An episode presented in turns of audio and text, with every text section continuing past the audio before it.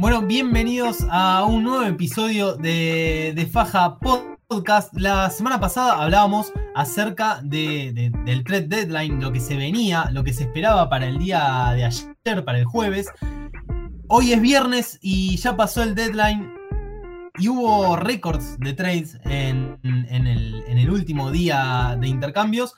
Algo, quizás menos de los que. menos rimbombantes de los que se esperaban, pero al fin y al cabo eh, muchos trades, algunos importantes, especialmente en Orlando. Orlando que se desarmó completamente, apostó al tanking y dejó ir a Busevich, dejó ir a Aaron Gordon y dejó ir a Evan Fournier, básicamente el núcleo del equipo. Y especialmente hablando de, de que partió junto con Aminu a cambio de Wendell Carter, Otto Porter y dos primeras rondas protegidas del, equipo de Illinois. Y bueno, es quizás en cuanto a nombre individual el intercambio más, más destacado, ¿no es así, Martín? Sí, eh, en cuanto a nombres, es por ahí de los más destacados.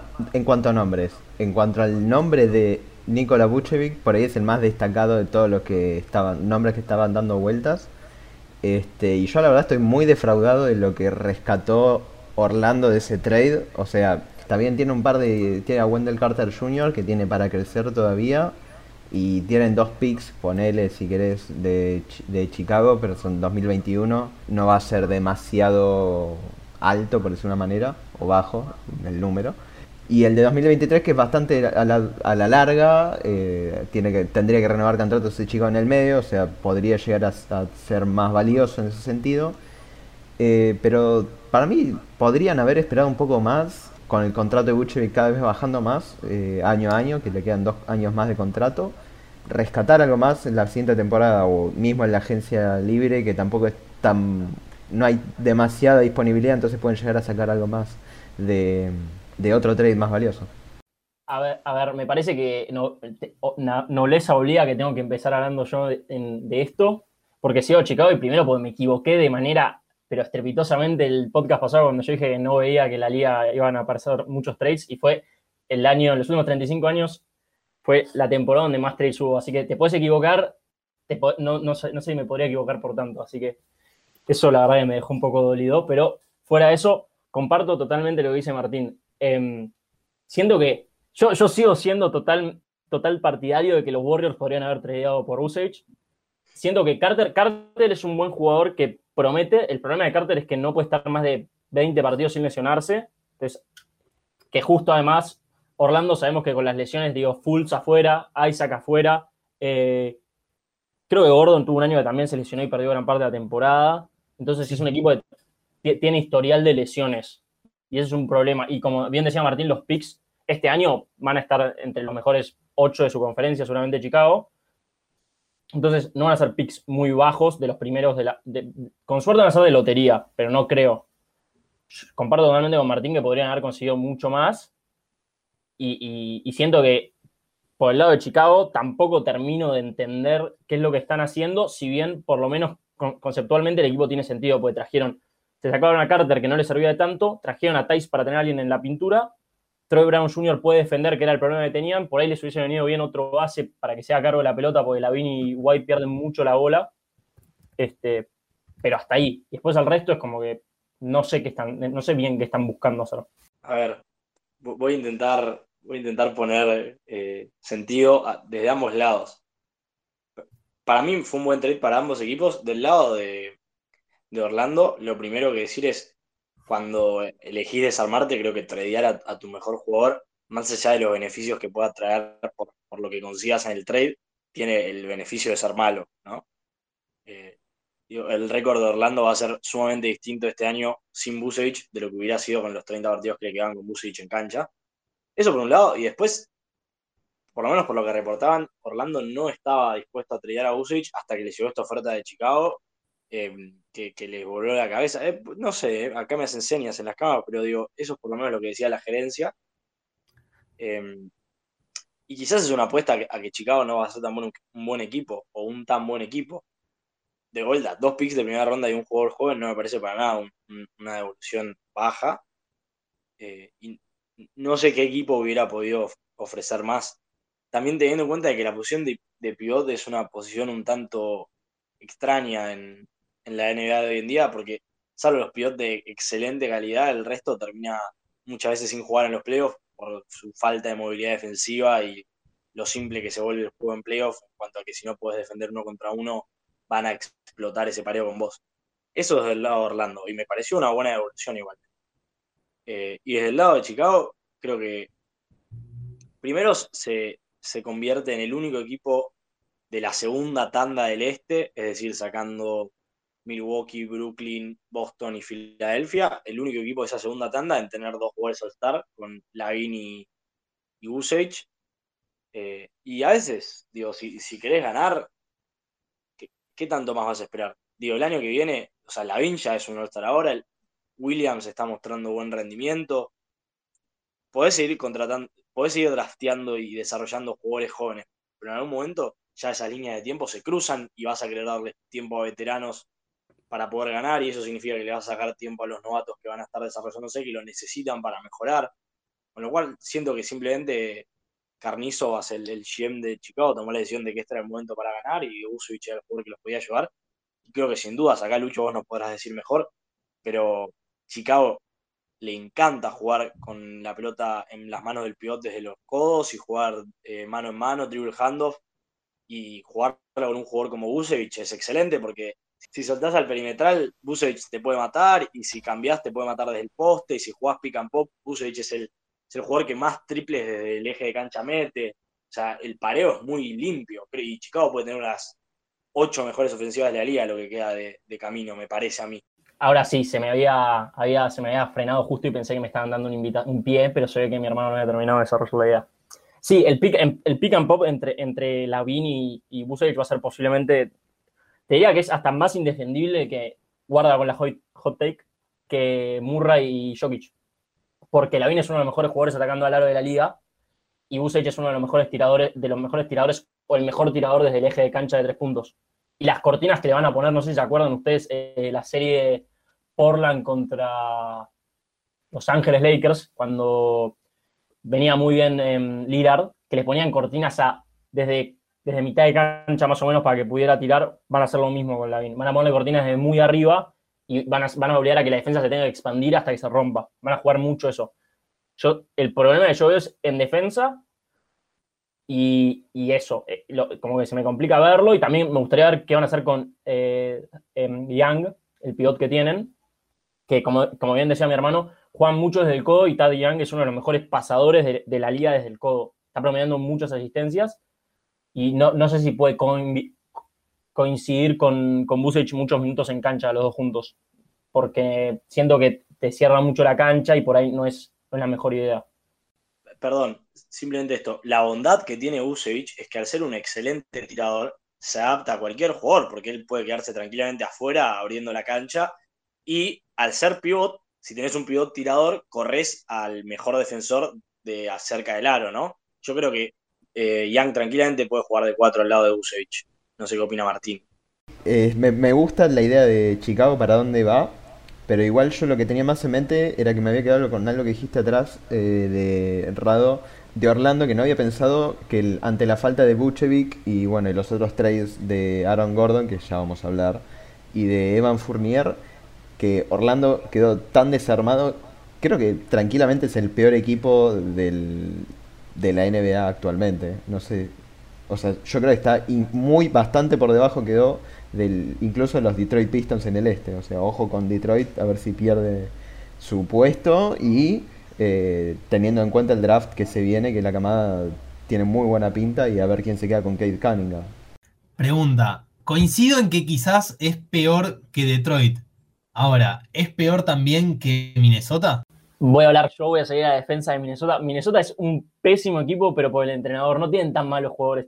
Diciendo con Martín totalmente, Detroit es el peor equipo de la liga. Ahora para mí los que van a pelearse van a ser Oklahoma porque lo van a sentar a Jay Gilchus Alexander para que juegue, porque no sé qué tiene, qué lesión tuvo, y lo van a sentar tipo un mes para tanquear fuertísimo. Y nada, no, no sé qué, qué, o sea, van a buscar un pick, eso es lo que va a hacer Oklahoma. Recordemos igualmente que luego del cambio de las chances en, la lotería del draft, es lo mismo ser el, el peor equipo de la liga que ser el cuarto peor equipo de la liga, con lo cual, digamos, Detroit, Chicago, Orlando, Chicago no, Houston, perdón, Orlando y Minnesota se, se pelean por esos cuatro lugares que dan idénticas chances al pick número uno. Pero sí, hoy por hoy, sin duda que Orlando es el equipo con menos nombre de la liga. Pero de todos los equipos horribles de los que estamos hablando, es el más divertido para ver porque está Terrence Ross y hay que ver si hace 60 puntos en algún partido o algo de eso. Es el más, el más, el más probable. Me sorprendió bastante que se haya quedado y tampoco lo hayan tradeado, porque para algún equipo contender podría haber sumado tranquilamente anotador ofensivamente, pero igual también no es, no es lo que suele faltar en los equipos de arriba. Pero bueno. Y hablando de lo que suele faltar en, los equipos que están disputándose los primeros puestos de las conferencias, aunque Denver no está tan alto en el oeste como quizás esperaba a principio de la temporada, después de haber llegado a la final de la conferencia. Lo hablábamos, no sé si lo hablamos uno o dos veces, hablábamos que le faltaba un jugador para defender a las superestrellas, eh, como LeBron James, como, como Kawhi Leonard. Eh, hablando específicamente de la conferencia, de la conferencia oeste. Y llegó Aaron Gordon, que ya se venía mencionando, y que incluso la misma franquicia reconoce que en Aaron Gordon están buscando un, defensor versátil capaz de justamente defender a estas, a estas superestrellas. La pregunta la hicimos también en el podcast anterior, quizás para expandirnos un, un poco más al respecto. ¿Es Gordon para ustedes el jugador para marcar a las superestrellas? Habíamos consensuado bastante que no, si no me equivoco. no sé si había alguien que decía que sí. ojo, yo, a, mí me gusta, digo, ningún jugador te va por sí solo a defender a LeBron James o a Kawhi Leonard, pero, pero sin duda que tiene, tiene la capacidad, por lo menos para... El otro día escuchaba una muy buena definición. Hay dos tipos de, de empleos de jugadores defensivos el que cuando está pareado con un buen jugador automáticamente tenés que mandar un segundo jugador y el que se la puede bancar solo, digamos. Y Gordon entra dentro de esa segunda categoría, de que se la puede bancar solo. ¿Lo va a dejar a LeBron James promediando 10 puntos por partido en una serie? No, pero eso no lo va a hacer nadie. Quizás el tema de Denver es que independientemente de Gordon, uno necesita tener un equipo que funcione como tal defensivamente y Denver tiene muchos puntos débiles en defensa o muchos puntos no fuertes, digamos, desde em, Murray hasta Jokic, que quizás no es el defensor del aro que uno esperaría en un pivot, pero, pero sin duda que mejoraron lo que más les hacía falta y además lo que yo creo que es clave es que tienen un quinteto claro, su quinteto ideal en playoffs, que creo que será Murray, Morris, Michael Porter Jr., Gordon y Jokic, y quizás ahí Facu robándole algunos minutos a, a Montemorris, especialmente por ser un, molestador defensivo, digamos. Sin duda, yo, creo que por ahí puede andar. Y bueno, el hecho de que se vaya Harris también sin duda lo, lo asienta Facu en la rotación como el tercer base. Yo iba a, agregar a mi hermano que em, era tan malo defensivamente el equipo que Campaso era el mejor defensor, pero por kilómetros y Campaso, el problema que tiene, que es lo que siempre decimos, es que es muy chico para defender por, por tamaño nada más. Pero era, era alevoso lo, malos que son en defensa. Y era justamente, como dice mi hermano, lo que necesitaban y era lo que habíamos dicho en el último podcast. Necesitan alguien que defienda. Lo perdieron a Grant, que hubiese sido mucho mejor que Aaron Gordon para ese rol. Pero bueno, también es verdad que Aaron Gordon te da ciertas cosas que justo estaba leyendo una nota en Denver que decía, es verdad que es el primer jugador verticalmente ofensivo que tiene, que tiene Jokic para jugar el pick and roll. ¿Qué es eso? Es el primer jugador al que le puede tirar una alley por ejemplo.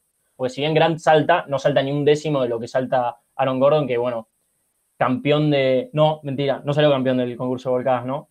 Bueno, subcampeón dos veces, pero bueno, eso, tiene mucha capacidad atlética y eso por ahí a, a Jokic le viene bien como para ser todavía, tener más potencial ofensivo.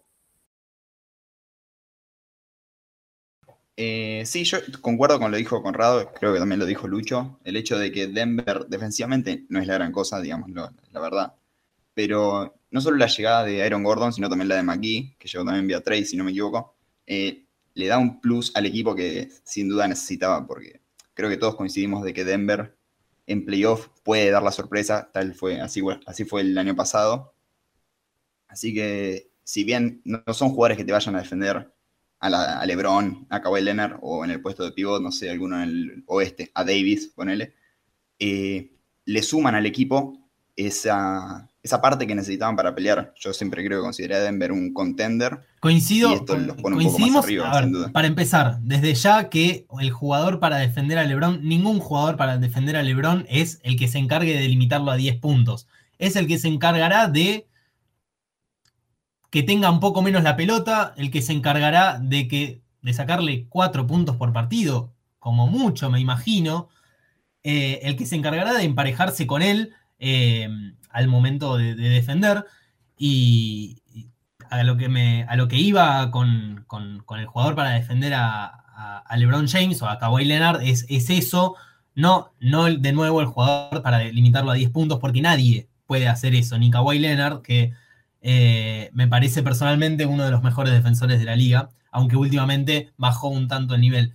Eh, algo quizás contradictorio que encuentro en este trade personalmente es que Gary Harris pese a las lesiones que tuvo este, este último año, era también un muy buen defensor perimetral. Entonces, entiendo que quizás Orlando no haya querido otro jugador de los que estuvieran disponibles dentro de Denver. Y estoy hablando específicamente de, Barton. Pero me cuesta, me cuesta entender quién reemplazaría defensivamente ahora a Gary Harris a la hora de defender a un perimetral. Me parece genial la observación eh, y, creo que la respuesta la fuiste dando vos también, ¿no? Como imagino que Denver tiene que tener en mente que los equipos por los que va a tener que pasar son los Lakers y los Clippers. Y quizás faltándole un poco el respeto a Phoenix y a, y a Utah, que quizás son los equipos que están más arriba en la conferencia, pero justo con los dos equipos de Los Ángeles no tenés el problema de tener que marcar un, base, digamos, un base escolta. Tenés que marcar a tres o cuatro tremendos aleros, depende cómo lo consideres a Davis.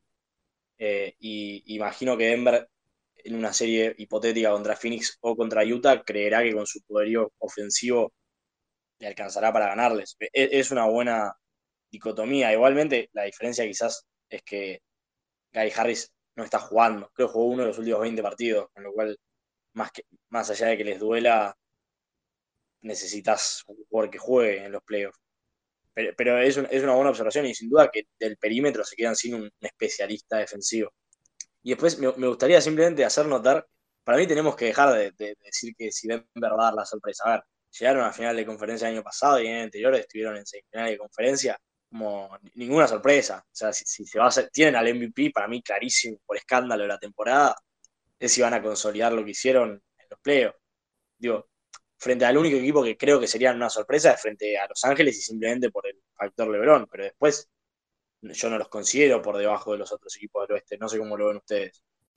A ver, vamos por, bien dice Maxi Rad, eh, pierde un jugador perimetral muy importante, pero hay que entender otra cosa, Gary Harris como jugador es, era un menos en el equipo, restaba, tipo, y, y cuando lo tradearon también restaba, tiene un contrato muy grande, o sea, se lo querían sacar de encima también por eso, y está tirando, si bien defiende, está tirando 32% de tres puntos y está, también está tirando mal desde la línea, está tirando 72%, o sea, está teniendo una mala temporada. Y por eso, como decía Rat, no lo están tampoco poniendo a jugar. Entonces, vieron como la oportunidad de sacárselo de encima y dijeron, saquémonoslo de encima. Porque nada, porque a Orlando le sirve tomar ese contrato, pues le dan un pick de primera ronda. Y, por eso, o sea, no fue que Gary Harris sumó al trade y dijeron, sí, dame a Gary Harris. Fue, te damos a Gary Harris y te sumamos un, trade, eh, un pick por ahí sin Harris igual no cerraba el traspaso por números, pero por ahí, imaginemos que hubiera cerrado igual, por ahí sin Harris era Hampton y un pick de segunda ronda y nada más, y por tener que meterlo a Harris ahí, tuvieron que mejorar la oferta todavía más. Entonces, comparto un poco, no me parece tan grave perder un jugador así porque no suma tanto en ofensiva y te va a pesar a la larga, lo que sí, para mí, siguen siendo una sorpresa. Nadie, nadie va a esperar nada de Denver. De Denver, si pierden en segunda ronda, no te va a llamar la atención. O sea, si pierden en primera ronda, sí. Si pierden en segunda, no, no te va a llamar la atención. Si llegan a las finales de conferencia, yo para mí siguen siendo Clippers, Lakers, un escalón muy abajo por ahí Utah y después mucho más abajo Denver, que Denver, como decís vos, como, como dice Rad, tiene al MVP casi seguro sí, se puede discutir porque en defensa, como ya dijimos, no es muy bueno y, y, Giannis está teniendo otra temporada increíble, tanto en defensa como en ataque, pero aún así no están en, las mejores posiciones de la tabla. O sea, el equipo tiene problemas todavía. Yo creo que la solución defensiva de Denver a partir de ahora es 0800 Facundo Campazo. Vamos a ver cómo sale eso. Vamos a meter la terminal de por medio. Este, y otro eh, que se reforzó, que yo le voy a poner una fichita de fe, que tiene no es eh, Nikola Jokic, pero sí es Damian Lillard. Y es otro equipo que reforzó con Norman Powell eh, que me parece un jugador muy importante y valioso porque mejora, no sabemos qué es lo que va a hacer Gary Trent dentro de un par de años, pero para esta temporada que viene para pelear o apunta para pelearla eh, Portland, tiene sus partidos como el de anoche que mm, en la primera mitad eh, CJ McCollum metió 26 puntos, que te puede llegar a sumar en una partida de playoffs, eh, sumado con Demian Lillard. vuelve Yusuf Nurkic ahora. Después tenemos eh, la incorporación de Powell que viene de sumar, no me acuerdo ni más de 40 puntos, 30 y pico puntos hace menos de una semana. Ojo con Portland que puede llegar a sumarse ahí y hacer temblar probablemente a Denver en primera ronda si se cruzan, que es bastante probable dentro de todo. Tengo dos preguntas. La primera es si en Portland se enteraron de que pueden jugar defensiva cuando el otro equipo tiene la pelota o si, siguen esperando a, que entre o salga del aro para jugar siento que tomo el trade de Powell y, lo entiendo en que tenés tres jugadores que tranquilamente te pueden dar 80 puntos por partido entre Lillard, McCollum y Powell, que es un montón. A la vez siento que la deficiencia de, Portland sigue estando en justamente lo que se reforzó Denver, que es eh, la defensa en el, en el ala. Eh, igual nunca apostaría en contra de Damian Lillard lo quiero dejar bien claro, pero para mí no reforzaron su mayor necesidad y quizás me equivoque, pero así lo veo. Y después mi otra pregunta que me lo hacía pensar Lucho con lo que decía recién es si creemos que, Orlando eh, sacó un buen precio por Gordon. A mí me sorprendió, teniendo en cuenta, por ejemplo, que Robert Covington en el verano fue tradeado por dos picks de primera ronda, que Orlando no pudiera conseguir dos primeras rondas por, por Gordon, más allá de que Hampton se lo puede considerar una primera ronda, también teniendo en cuenta, como decía Lucho, de que se tuvieron que tragar el salario de Harris. Digo, ¿dónde estaba Boston para ofrecer dos primeras rondas? Que las podía ofrecer tranquilamente. O otro equipo, mismo Portland, no sé. Hay un detalle que por ahí mi hermano no se acordó de mencionar. Primero, Boston estaba, seguro estaba, ahora si buscabas Boston y Aaron Gordon, seguro algo ofrecieron. También a Busevich, o sea, todos los jugadores, Boston le ofreció a todos y nadie, por alguna razón, nadie quiso comprar. Em, pero Gordon pidió ser traspasado también. O sea, eso te hace bajar el valor. Tipo, si ya se sabía que había pedido que lo traspasen. Entonces, eso hace que el valor del jugador caiga, pues saben que no quieren estar en el equipo. Y además, o sea, Gordon no es un jugador tan bueno como para sumarte, no sé, 10 victorias. Por ejemplo, ponerle el problema que tuvo Washington con Bill era que jugaba Bill y nosotros y ganaban 10, 10 partidos más de alguna manera. En vez de, 10-72 salían 20-62 y no en el peor equipo de la liga con números más grandes, ¿no? Porque ahí sí sos el peor equipo de la Pero em, es eso, por eso no consiguieron para mí mejores cosas, porque primero no había tanta, tanta, tanto para dar, porque ya habían tradeado, ya hubo muchos trades muy grandes y yo por eso pensé que los, iba a haber menos trades, porque muchos picks ya fueron entregados, muchos equipos están atados de manos y pies, tipo Milwaukee, Milwaukee no puede hacer nada. Eh, no sé, eh, hay como muchos equipos que ya estaban muy limitados y por ahí no había tanta, tanta, tanta, em, em, tantas apuestas. Por, yo te doy un poco más, yo te doy otro pick de primera ronda, por ahí estaban muy atados de manos y eso. Eh, Gordon pidió irse del equipo y ya era sabido, entonces también jugás con eso en contra. Sí, entiendo. A la vez tampoco me parece un mal retorno el que obtuvieron por Gordon, eh, pero no deja de llamarme la atención que, por ejemplo, Boston particularmente, eh, priorizó a Fournier antes que a Gordon. Digo, porque creo que si ponía dos picks de primeras rondas, lo tenían a Gordon. Pero bueno, son decisiones, como diría Miguelo. Bueno, y recién mencionaban también sobre Boston que en general siempre suena que va a llegar algún jugador a Boston y a veces falla. Esta vez quizás sabor a poco, pero llegó Fournier también procedente de Orlando para variar. eh, a cambio de Jeff y, y una segunda ronda de 2025 y otra de 2027. Y, y lo charlábamos recién un poquito eh, antes de empezar a grabar acerca de quién va a ser el uno sobre todo de la segunda unidad. Es decir, eh, si bien está Pritchard, también está Smart. Smart va a cumplir, eh, va a cumplir, su, va a cumplir el rol de dos en el quinteto titular o va a ser Fournier. ¿Qué, ¿Cuál es su opinión al respecto? A mí con este trade tengo sentimientos encontrados porque lo que me sucede es que lo traes a Fournier y eso genera automáticamente que no puedas o que sea muy difícil que tus mejores cinco jugadores compartan cancha. Pues yo asumo que los mejores cinco jugadores de Boston son Kemba Walker, Smart, Fournier, Tatum y Brown. Y ese quinteto se te queda muy corto en defensa. Algo que Y jueguen un small ball muy violento. mu- muy small. A la Houston el año pasado. No, incluso menos. Claro. Entonces, eso por un lado, por eso recién decía de que los, los veía como más serios candidatos a Gordon, pero a la vez e- es, mejor que nada y sin duda uno de los partidos de Boston y salvo Tatum o Brown, eh, ni- ninguno puede anotar. ¿Qué le pasa, boludo? Pido disculpas, quería ver cuánto medía Fournier y si vos entras a Basketball Reference a buscarlo No, a Fournier, no, no. dice, no lo googlees, dice, literalmente. Qué. Así que nada, tengo que buscar en otro lado cuánto mide Van Fournier. Poné Evan Fournier y listo.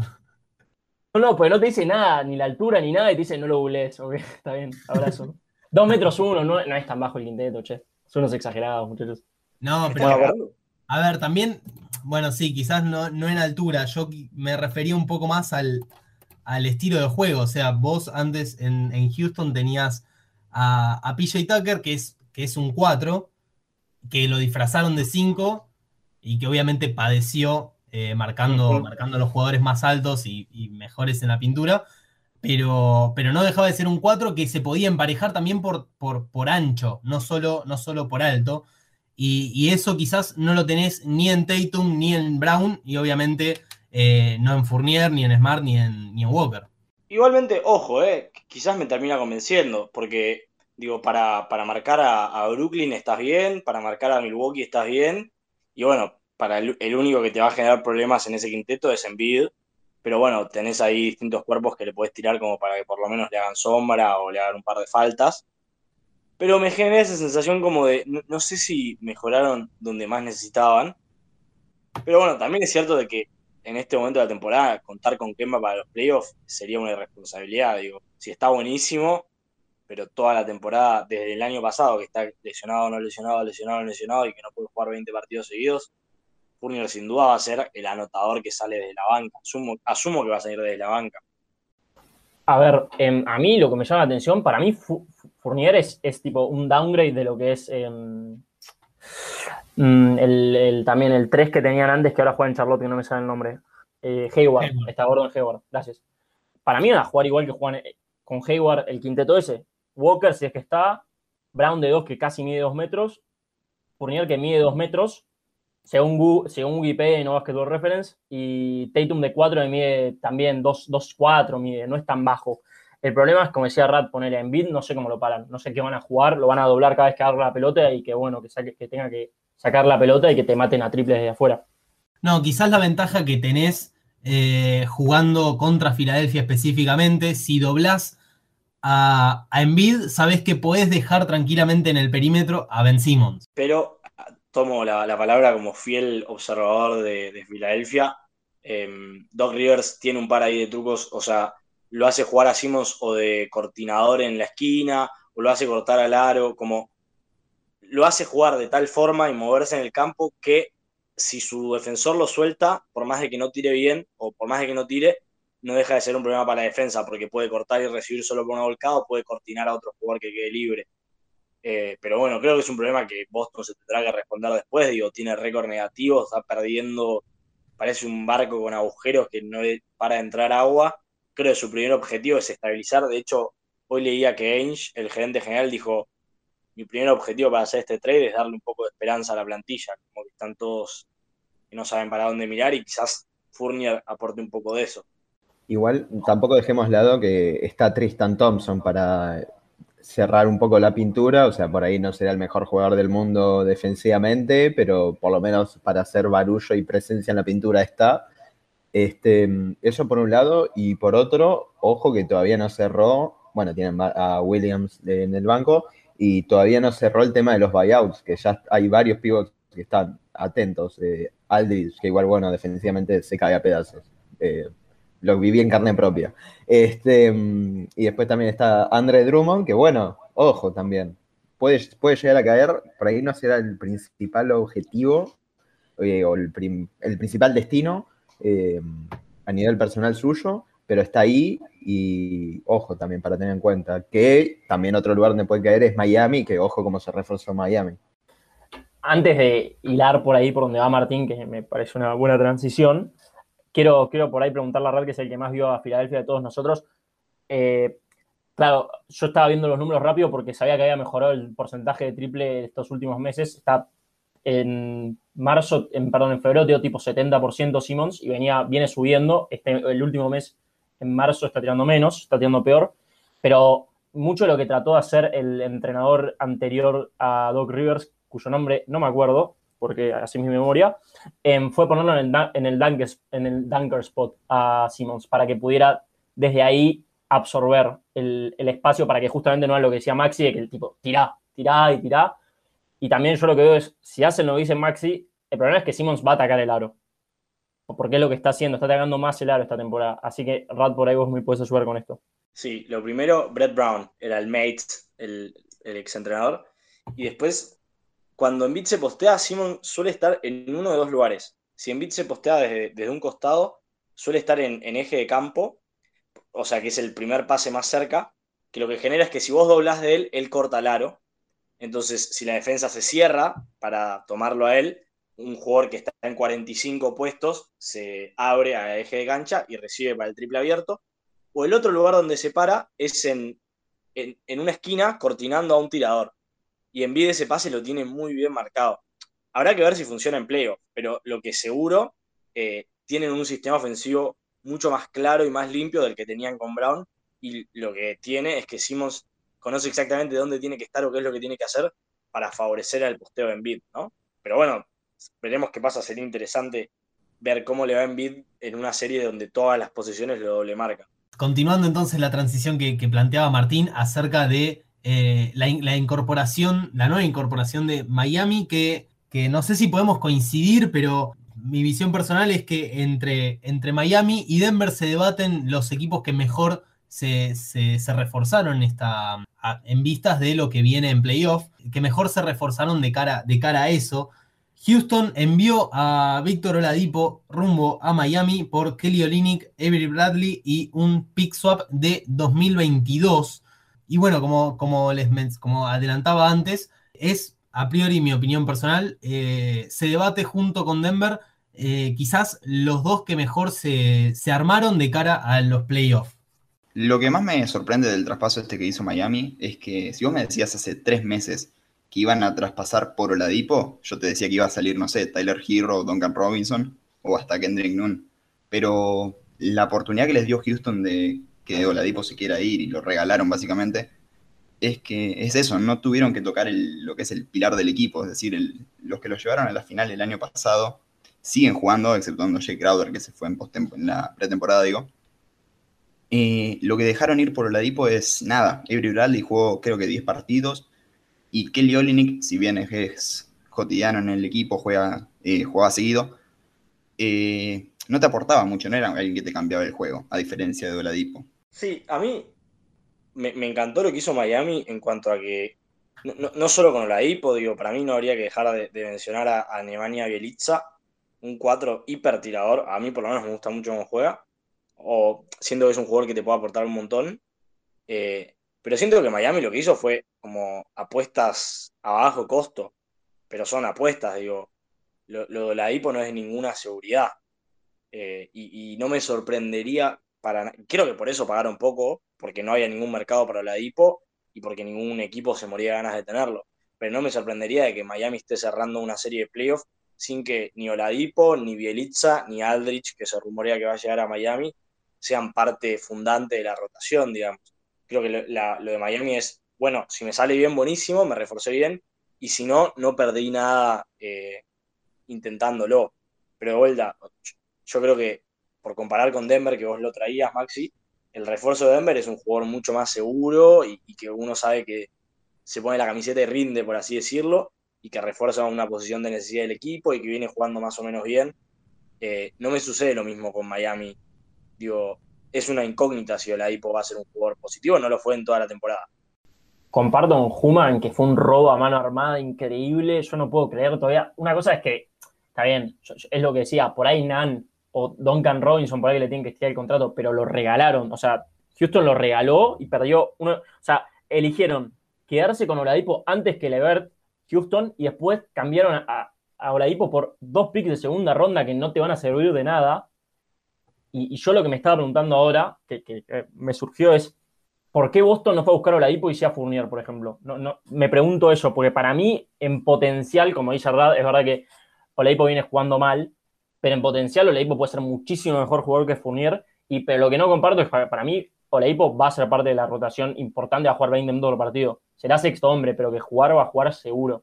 Yo, yo estoy de acuerdo de que va a ser parte, pero te sorprendería de que en una segunda ronda eh, termine jugando 5 minutos por partido, con como viene jugando ahora. Digo, te sorprendería que el Spoltra antes que Oladipo juegue a Nan, a Draghi, a Hiro y a Robinson como su, su base más habitual?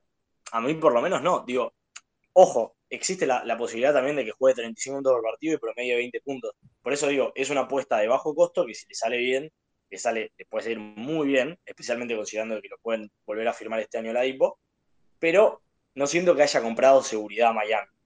Habrá que ver cómo se adapta, pero a priori yo creo que Oladipo, o sea, es algo que se adapte muy mal, yo lo que veo más probable es que Oladipo tenga un buen lugar en la rotación y de hecho los cinco minutos lo veo más a Duncan Robinson que a, que Oladipo. O sea, por más que esté más consolidado y esté como más incorporado al sistema, yo creo que va, a estar la exigencia, va a estar ahí, me parece. O sea, no, su presencia sola va a exigir, o por cómo llega todo, por cómo se dio todo, eh, me parece que va a exigir bastante. De hecho, también yo esperaba que se desprendieran de Duncan Robinson, que se había dicho en algún momento el día anterior o los dos días anteriores al trade deadline. Por ahí, más controversial lo que yo voy a decir, Hero no está jugando bien. Por ahí, el que le va a tocar sentarse va a ser el jugador más joven de la, de la plantilla y, bueno, y Ochuba, pero Ochuba no va a jugar mucho. Entonces, por ahí, Hero viene jugando mal, no está metiendo mucho, si en los últimos partidos metió, por ahí lo sientan a él, porque aparte defensivamente, o sea, Víctor Oladipo era un excelente jugador defensivo y por ahí digo, la defensa es algo que, es, nunca está de más tener más defensa. Entonces, en los playoffs. Entonces, tranquilamente lo pueden sentar a él y que él juegue 10 minutos por partido para que tire y después que Oladipo juegue 30 minutos por partido. Por las dudas, comparto lo que acabas de decir. No quiero dejar de, traer a la mesa los números de Oladipo. Estamos hablando de un jugador que tira 41% de campo y tira 33% de triple. O sea, porcentajes malos, especialmente para un anotador en volumen, que, que es lo que fue en Houston. O sea, promedia 20 puntos, sí, pero porque jugó en Houston que tenía todos los tiros para tirar. Eh, eso es a lo que yo voy con, digo, bueno, no están trayendo un jugador que necesariamente vaya a aportar mucho. Habrá que ver cómo se adapta a, un rol mucho menor al lado de Butler y de Adebayo, que tanto le puede venir muy bien como que le acorde la cantidad de tiros y tenga tiros más fáciles, como que no se sienta cómodo. Bueno, creo que coincidimos todos en que Oladipo no está teniendo la mejor de sus temporadas, definitivamente. Eh, sin embargo, sabemos de lo que es capaz y como decía Conrado, es una, es una apuesta de casi cero costo para Miami. Eh, y hay que ver qué sucede. Puede que, como decían, termine teniendo muchos minutos en postemporada, como puede que termine teniendo pocos. Cinco me parece una exageración, debo adelantar. Pero definitivamente eh, hay, que, hay que ver qué sucede con eso. Pero si nos referimos también a otro anotador en volumen, es inevitable hablar del trade de Lou Williams por Rondo, el vínculo entre Atlanta y Los Ángeles Clippers, que debo también, nobleza obliga, tengo una debilidad por, por Rondo, pero en general por los pasadores, por los bases pasadores, muy buenos pasadores, como, como pueden ser Chris Paul también. Eh, tengo una debilidad por ellos, entonces siempre me va a parecer que quien obtenga a ese jugador, o casi siempre me va a parecer que ese, quien obtenga a ese jugador es quien termina saliendo ganando del intercambio. Ojo, ojo, igual, lo hablamos en el podcast, no sé hace cuántos, si en el segundo o en el anterior, hablamos de que los Clippers estamos todos de acuerdo que necesitaban un armador y Rondo viene a dar eso. Y si bien en temporada regular, la verdad que no le importa jugar él, lo, que en playoff ha demostrado que es un muy buen jugador, pero tiene una peculiaridad Rondo de Maxi, si bien es un gran pasador, el problema que tiene es que como no puede hacer puntos, cuando no puede hacer puntos, los jugadores te dejan, te dejan hacer lo que quieras y van a marcar los pases. Por ejemplo, algo que tiene otro jugador que también es pasador es Rubio o Campazo. Tienen la pelota poco en las manos, pero dan buenos pases a, jugadores en situaciones donde son puntos fáciles. Rondo no hace eso. Rondo tiene hace lo que hacía Nash, pero sin ser Nash, viste que rompes el aro y quedas abajo del aro y das toda la vueltita. Y en la esquina lo tenía Real en Boston, por ejemplo, por poner un ejemplo. Entonces, yo no sé qué tantos tiros abiertos le puede dar a los Clippers, sí considero que lo necesitaban y Louis Williams no aportaba nada en playoff. O sea que me pareció un buen trade. Comparto. Siento que la mejor versión de Rondo le puede dar a los Clippers mucho más que la mejor versión de Louis Williams. Y para mí tiene que ver con por lo menos un hilo conductor que noto en todo este podcast, que es el rol que ocupan los jugadores y qué le pueden aportar al equipo, que creo que es un poco de lo que a lo que se dedica el trade deadline, es en los equipos contendientes es tratar de generar un rol en el que te ves medio flaco, que en el caso de, los Clippers era el, manejo del balón. Es cierto, Rondo fue súper importante en los Lakers en los últimos playoffs porque tiró casi 40% de triples. ¿Puede volver a pasar eso? Lo dudo mucho. De hecho, creo que los mismos Lakers lo dudaban mucho y por eso no tuvieron problema en ir a buscar a Schroeder y dejarlo ir a Rondo. Pero bueno, un, un buen Rondo en playoff a los Clippers los ayudaría un montón. Mencionaban recién que, eh, ya quizás para ir cerrando, pero mencionaban que eh, no, es el, no es un gran anotador. Aparte de Kyle Lowry, que no se me ocurre cómo podría darse el intercambio entre Clippers y Toronto para que llegue eh, Lori allá, ¿había otro base posible de esas características que, que estuviera disponible en, esto, en, este, en este último trade deadline?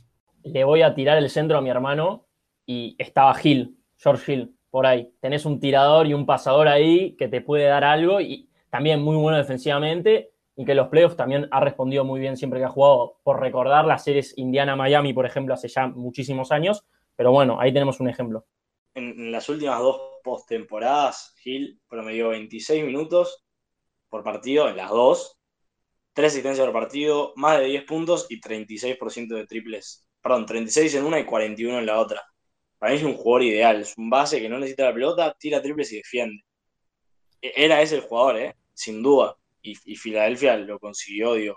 Le ganó de mano a Sumo y de hecho creo que por eso tuvo que dar tres segundas rondas, lo que es bastante, porque le hubiese sido como anillo al dedo a Clippers. Voy a traer a, a colación una frase que eh, tuve en un grupo de WhatsApp hace unos tres años, que en su momento George Hill era base top 10 de la NBA. Veremos, yo creo que es el debate perfecto en el próximo podcast, así que convoco al Conrado al, próximo capítulo, pero eh, una frase cuanto menos polémica, que yo no estuve nada de acuerdo, pero me, pareció curiosa. Yo decía, dije, ¿qué tipo, qué estamos consumiendo? ¿Qué, ¿Qué pasó para que me digas que George Hill fue top 10 de base de... Bueno, veremos qué opina el resto de la mesa. Yo voy a dejar mi opinión para el próximo podcast. Bueno, perdón, y me, hago un poco de profecía. ¿Saben un base anotador que no está en ningún equipo, pero que viene haciendo lobby hace un tiempo para ver si lo contrata en algún equipo? Isaiah Thomas. Yo, todavía no me explico cómo Isaiah Thomas no le dieron un contrato mínimo. Se ve que lo deben ver y que está muy mal de la cadera, pero está ahí libre para que un equipo le dé un contrato mínimo y agarre. Eh, ojalá el próximo podcast que grabemos sea con IT. Ojalá, definitivamente. Eh, por lo menos del gusto del público, eh, Isaiah Thomas. Pero bueno, vamos cerrando esta, esta cuarta ya edición, ¿no? Cuarta edición de, Faja Podcast. bueno, muchas gracias Luciano, Juma, Conrado, Martín. Nos encontraremos entonces la semana que viene. Nos escuchamos la próxima. Hasta luego.